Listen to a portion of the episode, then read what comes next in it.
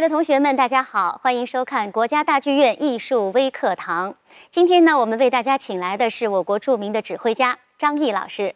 那今天呢，到我们的现场啊，要给同学们来说一说指挥，它是乐团当中的灵魂。那么在整个乐团当中，指挥到底占有一个什么样的地位，发挥着什么样的作用？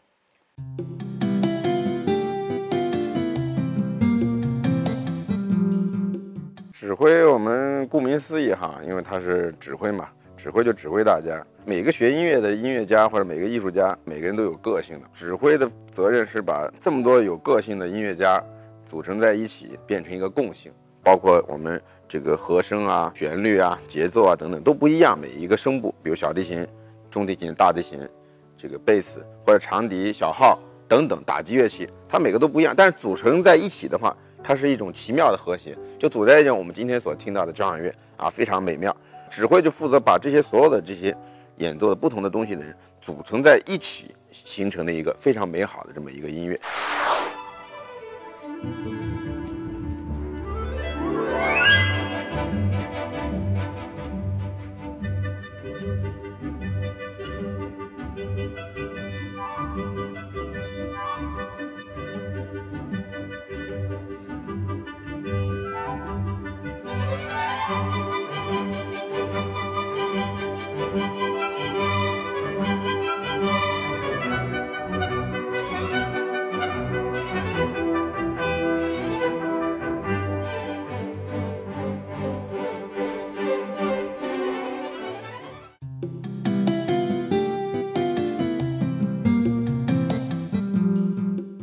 年间的时候呢，没有指挥这个专业。当初像巴哈时代啊，或者是莫扎特早期的这种时代，那么就是首席小提琴就代替指挥了，十几个人、二十几个人。等到发展到贝多芬，慢慢越来越大了，光是首席小提琴带的话就带不了了，那作曲家自己来。等到再往后的时候，这作曲家也很难控制了，那么就形成了指挥这个专业。指挥这个专业实际上是从啊十九世纪的这个上半叶。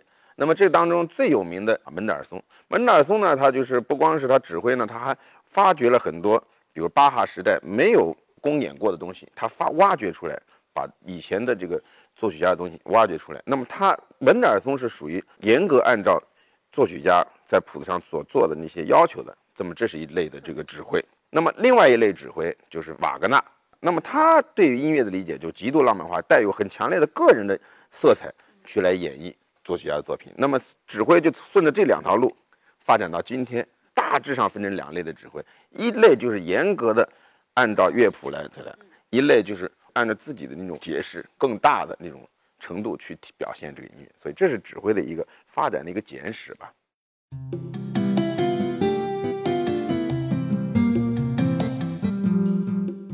如果作为一个 leader，他必须是要让大家服气他的。这么多的音乐家在底下，作为一个指挥，呃，站在上面，怎么能让大家很佩服自己呢？从专业性的角度来说，哈，那么指挥基本上是呃三个层面。第一是准备乐谱的这个层面，指挥就是在所有的这个谱当中啊，熟悉它，然后研究它，在一定的规范当中。找出你自己对他的理解。那么这个工作是在我跟乐队还没有见面呢，我现在这个工作要已经完成了。对于指挥来说，这是非常重要的一个环节，因为他们每个人对自己的那份谱已经很熟了。但是你是要求把所有谱都很熟，这样的话你可以去要求他。第二步呢，就是跟乐队的见面，相当于我如果弹钢琴开音乐会，我就直接自己练琴就完了。那么指挥是没有乐器的，那么乐团就是指挥的乐器，让这些一百个音乐家或者九十个音乐家，把你所要想表达的问题，他们来表达出来。那么这个排练，一般的音乐会来说，职业的乐团一般三到四天，特别难的可能要再长一点，比如五到六天的。这个过程当中，你要应付各式各样的问题，然后这个音乐上到底是快一点、慢一点，激起激动一点还是冷静一点，这全是根据指挥对音乐的理解或者自己本身对音乐的这种感悟。第三点就是上台。呃，有的人把指挥呢跟这个足球教练相提并论，实际上是有相似的地方。就是足球教练是一个，也是一个纵观大局，你要运筹帷幄好嘛，这个其实也一样。但是指挥又跟这个教练还有一个不同点，就是教练不用上场嘛，指挥要上台啊，因为你还有个现场发挥，就是指挥起到了很决定性的作用。这是从专业的角度上说，主要这是三步：第一步先准备阶段，把那个乐谱准备好，啊，总谱准备好；第二步是跟乐团的排练，怎么把它排练好。第三幕再到这个舞台上，在这个专业的这个技术层面上的，如果仅仅说这就是灵魂了，还达不到灵魂的地步。我们如果学的都一模一样的话，你还是不能领导这个乐团。只是说你你你熟悉的乐器比我们多而已，但是我们对音乐的认知是一样，那不行。所以这个时候就是有文化、哲学、历史、其他等等一切一切的东西对你的这种影响，来对音乐再去他去做的时候，那就不一样了。这是一方面，而且你要应付各式各样的提问啊，人家觉得你是指挥，是不是所有的问题都要问你？你还是要能回答出来。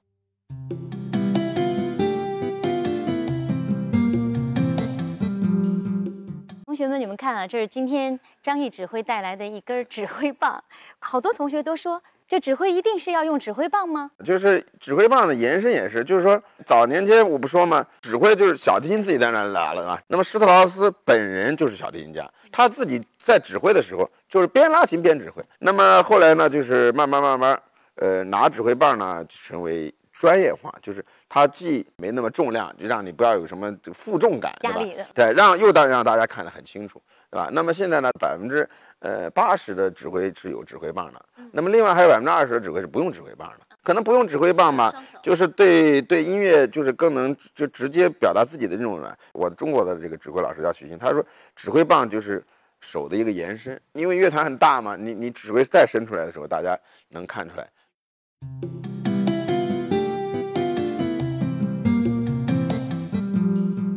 挥的这个，它应该也是有一些小规则的吧？这个是基本的嘛。我刚才说就是说有一个基本框架在那。您给我们来一个最基本的。有两拍大二拍子，二拍子就是先是右，嗯，然后左，对吧？先右左一二，三拍子是三三连音，一、二、三，嗯，啊，这是一左右上，嗯，啊，那么四拍子一、二、三、四下左右上。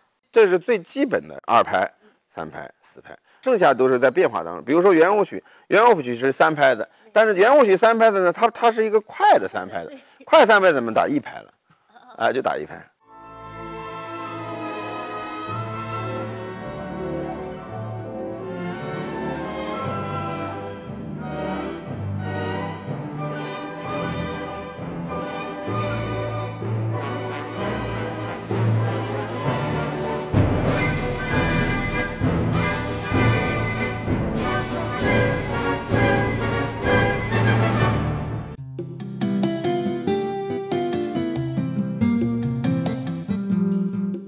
如果说我们的小朋友将来也想像成为啊像张毅指挥这样的大指挥家，从现在开始，他们应该做哪些准备？我觉得首先还是这个兴趣最重要，就是你要很喜欢它。如果是要走专业这条路，必须学一个乐器。对了，要要精通一门乐器啊，然后首先你要兴趣要多多样化，历史啊、哲学啊，我起码了解吧。我认为要了解吧。你对你既然是西方的艺术，你得知道西方的这个艺术它怎么从它啊。脱胎而出来的，它艺术也不是孤零零的一个艺术，它还是在大时代、大环境当中产生的这样的一些。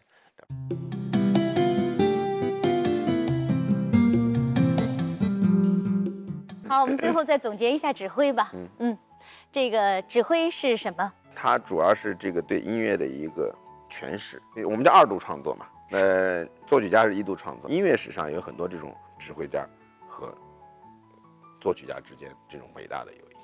把它创作，我们努力的成为一个合格的、优秀的诠释者。指挥这个这个行业，从艺术的角度来说，它也是不能吃老本的。其实跟科学，呃，什么物理啊、数学是一样的。如果你半年不动或者三个月不动，你已经跟不上了。虽然这个谱子摆在那儿，对吧？但是我们知道，曲不离口，拳不离手，它是一样的。任何一个行业，它必须嗯，要值得为自己一生去奋斗。这才是爱我们这个职业。谢谢张毅指挥，也谢谢同学们的收看。那欢迎大家继续关注国家大剧院艺术微课堂，再见。